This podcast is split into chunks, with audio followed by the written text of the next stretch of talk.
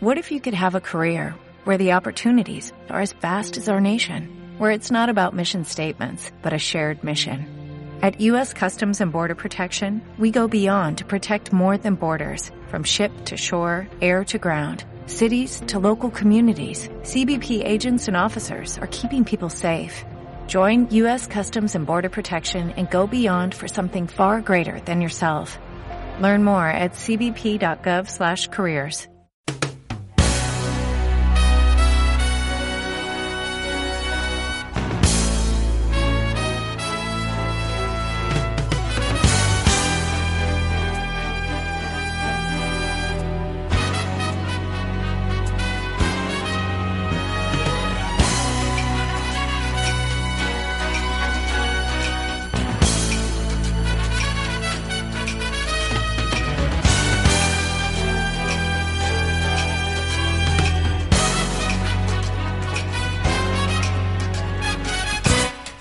Comienza Pecados Veniales, el espacio del lujo y el estilo de vida aquí en Libertad FM.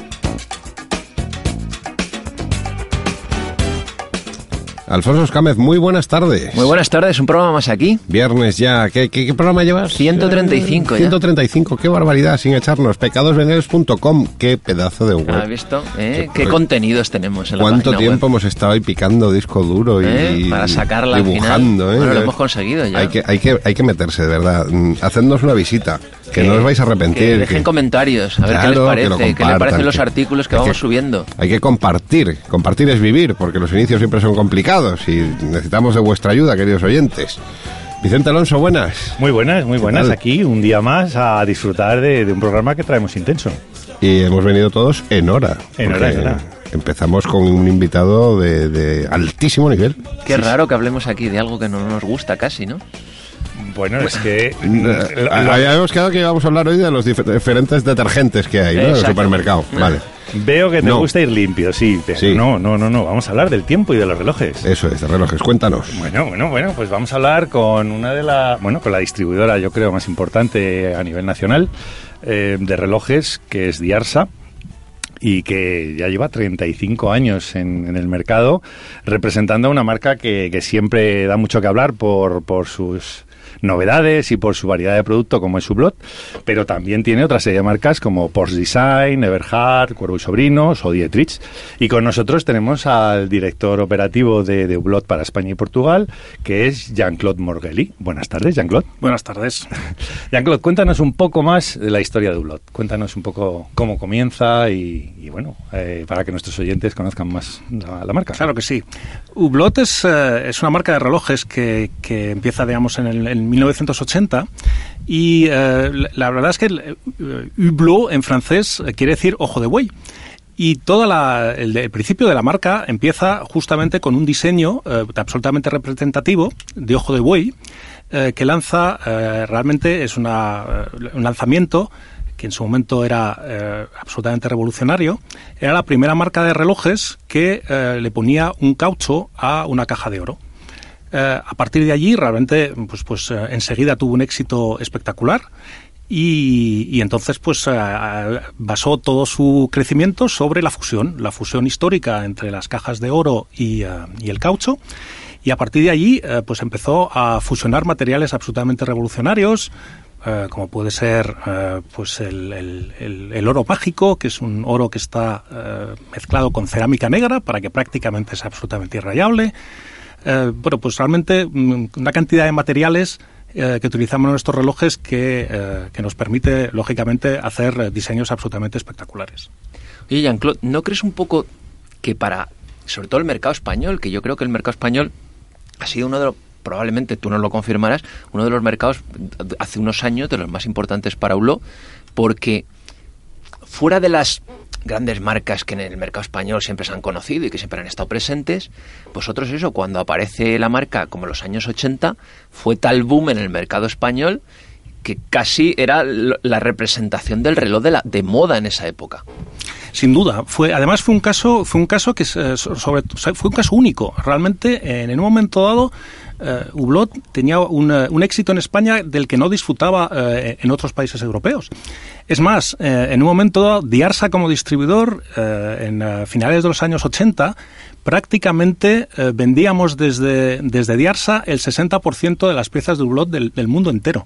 Eh, hay que decir que Diarsa distribuimos, eh, nuestro territorio de distribución es España, Portugal, bueno, Andorra y Gibraltar, que siempre aparecen en los contratos, eh, pero realmente eh, es verdad, eh, podemos decir con orgullo que gracias a Diarsa conseguimos que, que Hublot siguiera viva en un momento dado. Um, prácticamente el 60% de las piezas se, las llegaban a vender, a vender Diarsa. Fue una visión de Marcio entonces y una apuesta de marketing y, y, comercial, ¿no? Sin duda, sin duda. Marcio, Marcio bueno, pues Marcio Vila es un, un italiano que en un momento dado, eh, pues, pues el fundador de Ulot, Carlo Croco, sí que es italiano.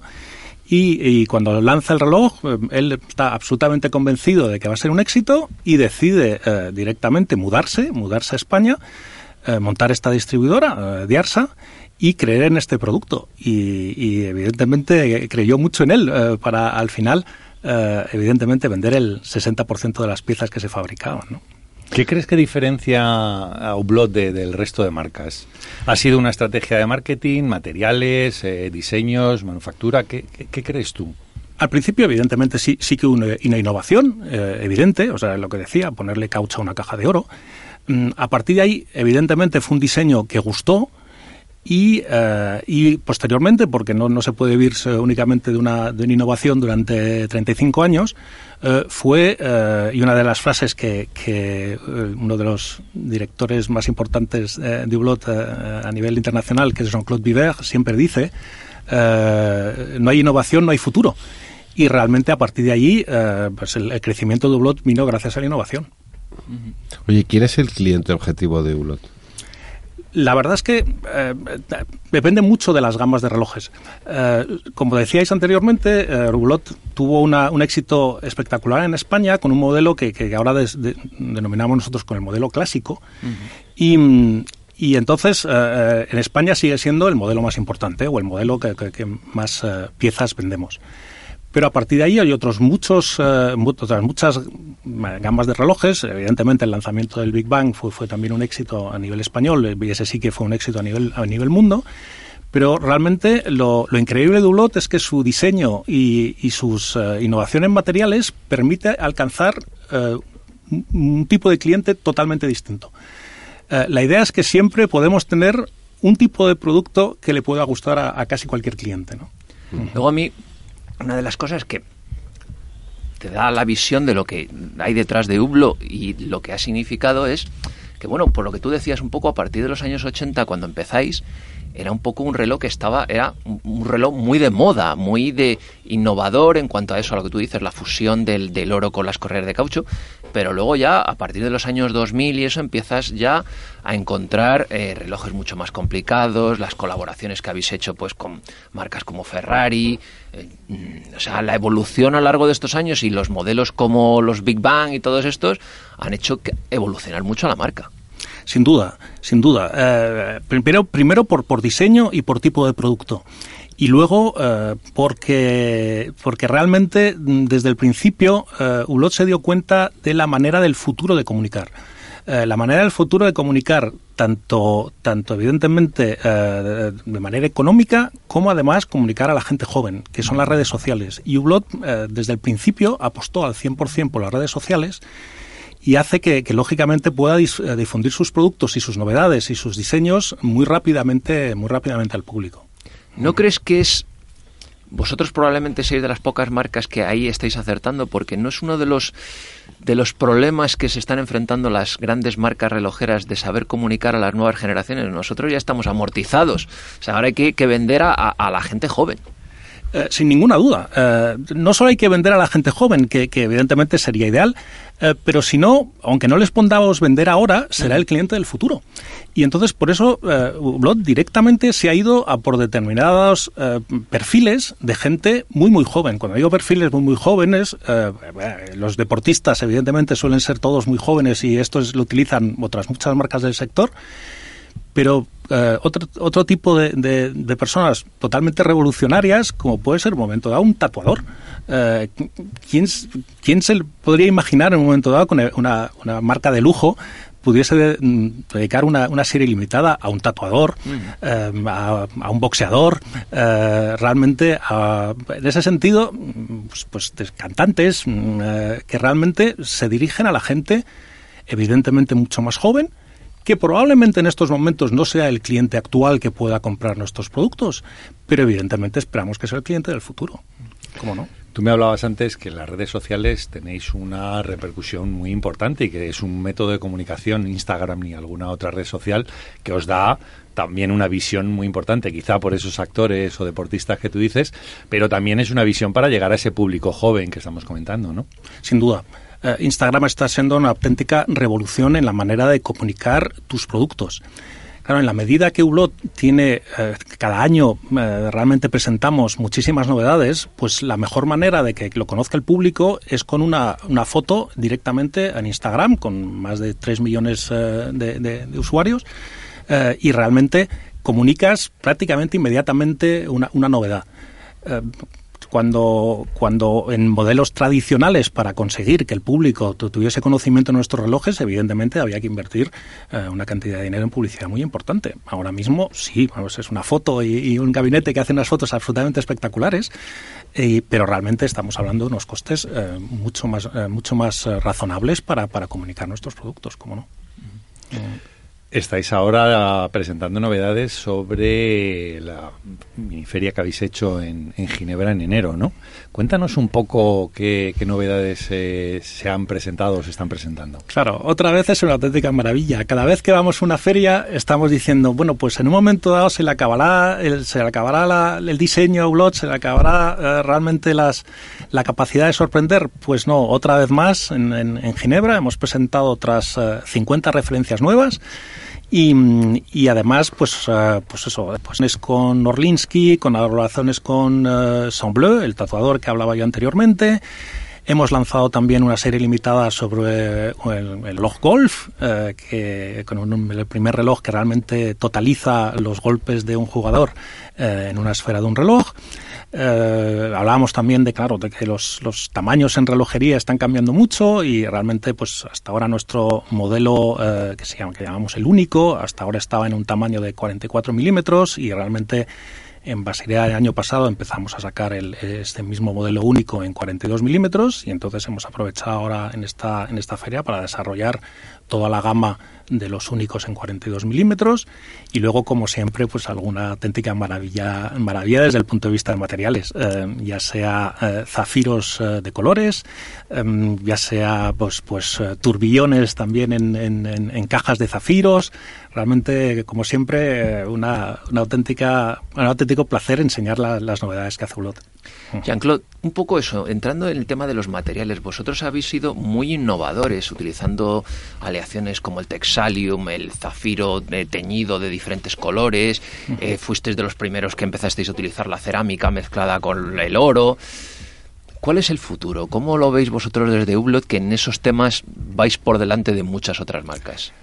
Al final, eh, nuestra, nuestra frase, nuestro, nuestro leitmotiv ahora mismo es la fusión, eh, pues que fue, que fue el, el de inicio, la, fusión del oro con, con, el caucho.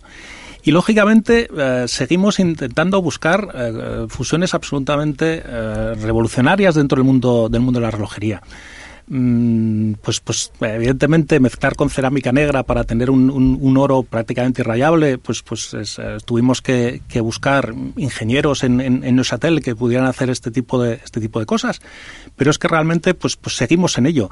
Eh, el año pasado en Basilea conseguimos sacar eh, la primera cerámica roja realmente que fuera brillante.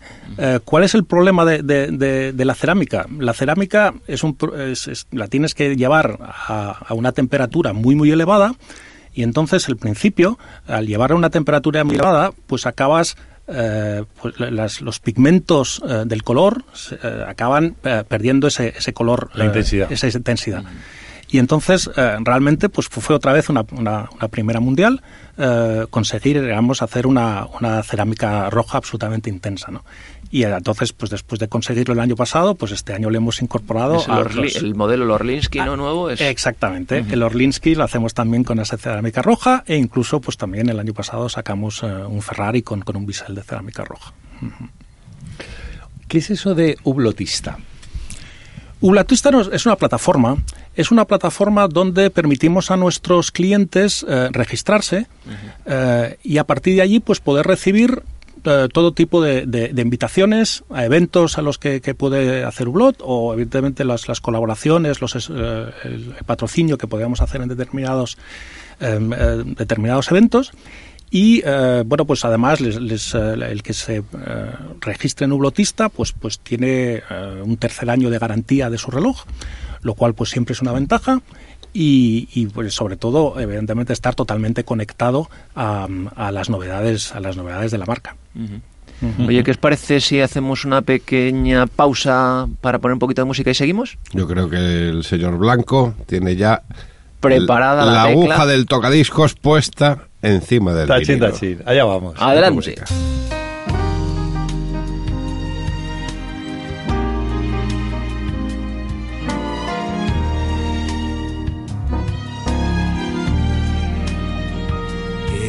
Very clear our love is here to stay. Not for a but ever and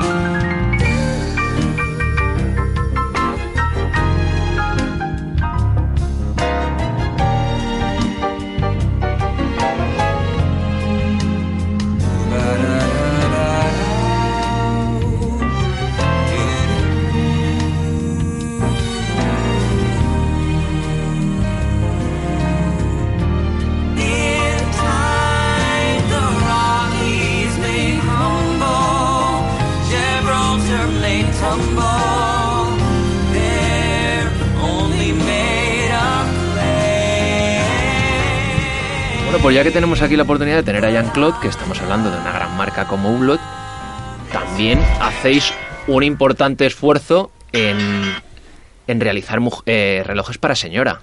Cuéntanos un poquillo, alguna novedad, alguna cosa que pretendáis hacer para... Qué tensión esta música, señor Blanco. Nos has metido aquí en situación.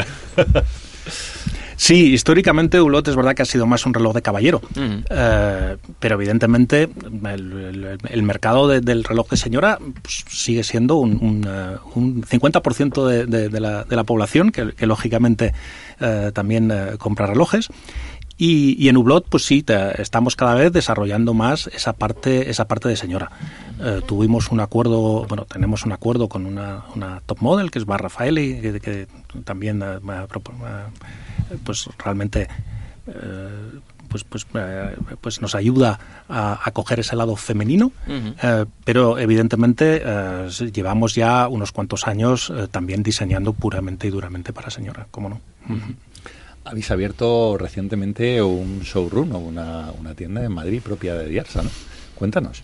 Sí, la verdad es que es la, es la primera boutique de, de Hulot en España. La verdad es que estamos muy orgullosos de, de- de ser esta primera boutique. Es cierto que, que el hecho de que, de que seamos una distribuidora en España, pues lógicamente eh, pues teníamos clientes que llevaban con nosotros desde, pues desde el principio, desde, desde el año 82. Y, em, y entonces pues hemos, eh, hemos tardado un poco más que, el resto de los mercados probablemente a abrir, eh, abrir una boutique propia. Eh, de hecho es que prácticamente, como decíais al principio, Hublot lle- llegó a ser el mercado número uno eh, en el mundo. eh, bueno, España llegó a ser el mercado número uno de Hublot en el mundo y realmente eh, montamos la boutique número 93. Eh, entonces, pues, evidentemente llegamos, llegamos bastante más tarde que el resto de los mercados. ¿no? Eh, es verdad que, que- que, pues podemos, ahora sí que podemos decir, y estamos absolutamente encantados eh, de poder decir que, que tenemos nuestra primera boutique, y realmente, pues, pues eh, eh, eh, cualquier persona que quiera ver nuestra boutique se encuentra se encuentra en el Corte Inglés de Serrano Serrano 47 y podrá ver ahí una colección absolutamente espectacular de, de- de nuestros modelos. Ahora que habla de, de la primera boutique, eh, sí que es cierto, en- queridos compañeros, en, en Ginebra escuchamos mucho sobre ese tema y lo hemos comentado en varios programas. Eh, nos acercamos a un cambio, yo creo, en el modelo de, la distribución, de la comercialización de los relojes. ¿Cómo ves el futuro de, la distribución? Bueno, pues, pues es evidente que, en los últimos años ha habido una tendencia a, montar, a que las marcas montaran sus propias boutiques para conseguir realmente transmitir los valores de la marca de manera, de manera más directa con el cliente final y, y también única en ese sentido. De todas formas, está claro que las dos cosas cohabitarán. O sea, yo no creo eh, que, a corto o medio plazo, en un momento dado, una marca se pueda plantear tener únicamente, eh, únicamente boutiques propias eh, como distribución. Em, Bueno, eso es lo que van contando por ahí algunas, ¿eh? Bueno, Bueno. ta- ta- también es cierto que dependerá del volumen de relojes que tengan. O sea, Evidentemente. si, si haces mil, pues a lo mejor puedes tener una boutique en X países y distribuirlo Pero yo creo que manera, al final ¿no? será una complicación. Vendas mil o Sí, vendas sí, diez mil o cien mil. un modelo y una marca es, es más difícil. No, es verdad que si, si tienes una producción relativamente pequeña, es verdad que te lo puedes plantear. En una distribución ya, digamos, más masiva, es verdad que, pues, pues es muy importante poder eh, eh, mostrar los valores de una marca desde una boutique propia, pero en un momento dado el cliente también quiere comparar in situ en un punto de venta. Eh, pues, y esta posibilidad las, la- todas las marcas la, quieren seguir teniendo. No la sensación únicamente de que un cliente tiene que entrar en una boutique porque quiere esa marca, sino que en un momento dado pueda elegir comprarse un calendario perpetuo, por decir algo, y en un momento dado, pues pueda tener cinco, seis, siete opciones distintas, realmente elegir el que más le guste, no únicamente tener que entrar en siete boutiques eh, para, para ir viendo producto tras producto cuál puede ser el calendario perpetuo que más le gusta. ¿no? Eso está claro. Oye, Jean-Claude, una pregunta. Como tú decías al principio, el mercado español era uno del, el- el- probablemente el principal mercado de Ulot al principio. Un poco, vosotros lleváis en cuanto a distribución, pues eh, como decía Vicente, más de 35 años en España. Que ya son. Que ya son, exactamente. Eso era un poco decir, tu visión de cómo ha ido evolucionando, de decir, oye, pues eso, en 35 años, ¿cómo has visto evolucionar el mercado español? Y luego, ¿cómo ha evolucionado Hublot respecto al mercado español? Ahora mismo, ¿dónde es, ¿cuáles son sus principales mercados? Pues eh, vamos a ver, curiosamente ahora el, el- el mercado número uno, y lo digo curiosamente por el tema de los tamaños, eh, porque Hulot siempre ha sido un reloj, o por lo menos desde el lanzamiento del Big Bang, ha sido realmente unos relojes pues de, de- de- de 44 milímetros en adelante, eh, es un mercado donde al principio la gente tiene muñecas pequeñas, como es Japón. Eh, curiosamente, el mercado número uno para, Hulot en estos momentos es en Japón. El segundo es el mercado, es el mercado americano. y, y luego tiene un peso muy importante, muy importante todavía el mercado, el mercado europeo. Eh, llegamos probablemente eh, más tarde que otras marcas al mercado chino. Eh, y realmente, bueno, pues no- nos ha venido incluso bien. Es verdad que en un momento dado, pues, pues eh, no nos beneficiamos del, del- del- del pri- primer incremento importante de ventas del mercado asiático, pero tampoco estamos realmente sufriendo como están sufriendo desgraciadamente otras marcas ahora porque este cliente eh, les está faltando. ¿no? Y sobre todo el hecho de tener a nuestro cliente muy bien repartido geográficamente. Realmente en Europa sí que tiene un peso importante, Asia lo tiene, Estados Unidos también los tiene, los países del Golfo evidentemente siempre también son importantes y eso realmente es una, es una gran ventaja tener eh, la clientela muy bien repartida. Y un poco eso, lo que decíamos. ¿Y la evolución del mercado español, cómo lo has visto en estos últimos años? Porque ha, ha debido cambiar bastante, tú que lo has vivido de sin primera duda, mano. Sin duda. Eh, bueno, evidentemente hay- un antes y un después del, del 2008. Mm, Eh, la sí. crisis financiera eh, del 2008 Creo que eso ha afectado a todos los sectores. Ha habido un antes y un después para todo. Totalmente de acuerdo. Eh, es más, eh, independientemente, yo lo comentaba, dices, mm, es la crisis más grave desde 1929 y que yo sepa, no había nadie eh, con uso de razón No. en 1929 que, seguía, que siga estando vivo en estos momentos. Con lo cual, realmente fue una, fue una crisis realmente, evidentemente, muy dura. E incluso desde el punto de vista de la, del lujo, siempre se decía que, que el lujo era más anticíclico en estas crisis, que siempre eh, pues, pues realmente resistía mejor las crisis, cosa que, que fue verdad hasta el 2008. El 2008 hay que reconocer que el mundo del lujo también eh, fue, Se fue, fue, fue totalmente afectado por la crisis del 2008. Eh, claro, desde el punto de vista del mercado español, claro, antes del 2008 eh, el comprador sobre todo era un comprador español. Era un comprador español donde realmente, pues, pues sí, fueron años absolutamente espectaculares, donde, donde casi, diría que se vendía casi un, porcentaje de piezas de oro eh, casi más importantes que un porcentaje de piezas de titanio de acero, ¿no? Realmente fue, fue absolutamente espectacular. A partir del 2008, el, eh, un cambio evidente en el mercado español, o sea, primero el mercado español eh, pues eh, se fue, fue decreciendo, y, eh, y ahí sí que realmente pues, pues España tuvo mucha suerte. Eh, España es un país evidentemente turístico, donde a partir del 2011 realmente eh, pues eh, el, mercado de, relojería pues lo fue eh, fue creciendo gracias al- a los turistas. Por un lado al cliente al cliente chino que evidentemente ya empezaba a llegar en masa a Europa y en España un cliente muy importante también, que es el cliente ruso, que evidentemente también eh, llegaba, llegaba de manera importante. Claro, la distribución des- eh, a partir de ahí, bueno, pues eh, gracias a Dios España sigue acogiendo otra vez, estábamos en año récord, ¿no? Más de 82 millones de turistas y, y entonces está claro que, el, mer- el mercado turístico es- está siendo está siendo muy muy importante. A partir de ahí la distribución se tuvo que evidentemente ajustar am, a este cambio de mercado. Las zonas turísticas, pues evidentemente seguía, seguían creciendo y, y, desgraciadamente las, las, ci- las, eh, las ciudades de interior, eh, las zonas de, de turismo de turismo local, pues, pues eh, tuvieron que, que ajustarse poco a poco, lógicamente. ¿Cuántos puntos de venta tenéis ahora en España? Ahora mismo en España tenemos 62 puntos de venta y eh, nuestra, nuestra boutique, eh, que, que no la contamos dentro de los puntos de venta. En Portugal tenemos ahora mismo 8 puntos de venta y luego uno en Gibraltar y dos en Andorra. Oye, Claude, ya vamos un poquillo mal de tiempo. Cuéntanos, tenemos que ir terminando, es el problema de, la radio.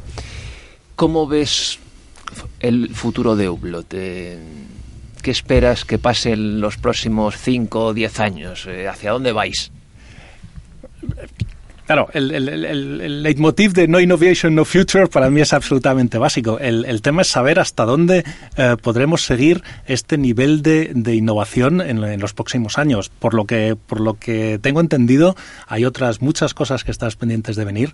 eh, No nos que- puedes contar, ¿no? que desgraciadamente Ahora que no nos escucha nadie. desgraciadamente no ver, puedo decir absolutamente Puedes nada. contarlas, pero tendrías que matarnos. Creo que no- no, pues No, no, yo creo que vamos a dejarle un poquito de tiempo. Pa' que vuelva, ¿no? Vuelva y nos cuente algo. Volver a la ya. oficina manchado Ah, de sangre no queda bien. no, no queda bien, no queda bien, no. No, eh, eh, la, la capacidad de innovación sigue siendo absolutamente increíble, eh, lo cual es, pues, pues, pues siempre es fantástico. A partir de ahí está claro que hay, que hay muchas incógnitas en el sentido de- de- del desarrollo de, la, de la relojería en los próximos años. Y por otro lado, mm, pues eh, yo creo que, que Hublot está en posición, como decíamos anteriormente, eh, de eh, enamorar al público joven. Y, y entonces, pues francamente, yo creo que en los próximos años, vamos, seguiremos creciendo como, como hasta ahora.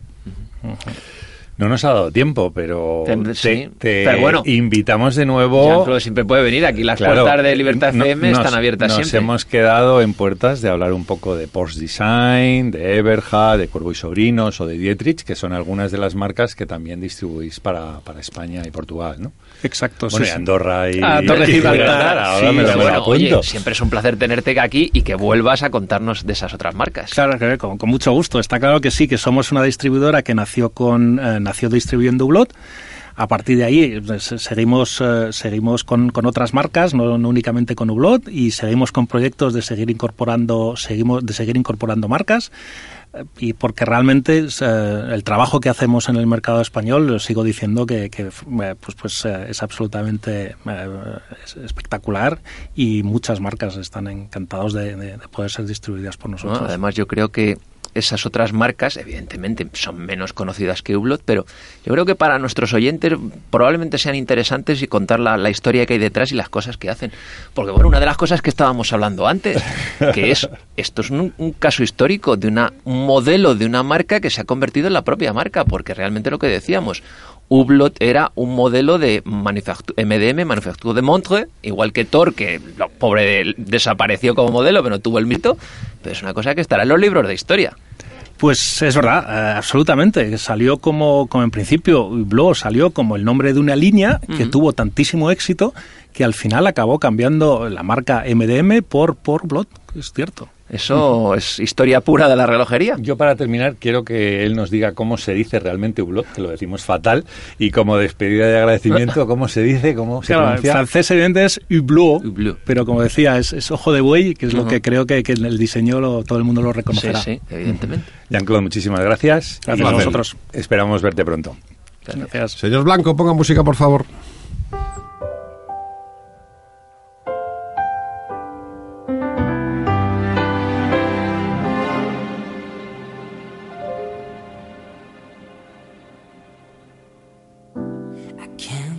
Forget the day you looked at me when it felt like the world was so cold.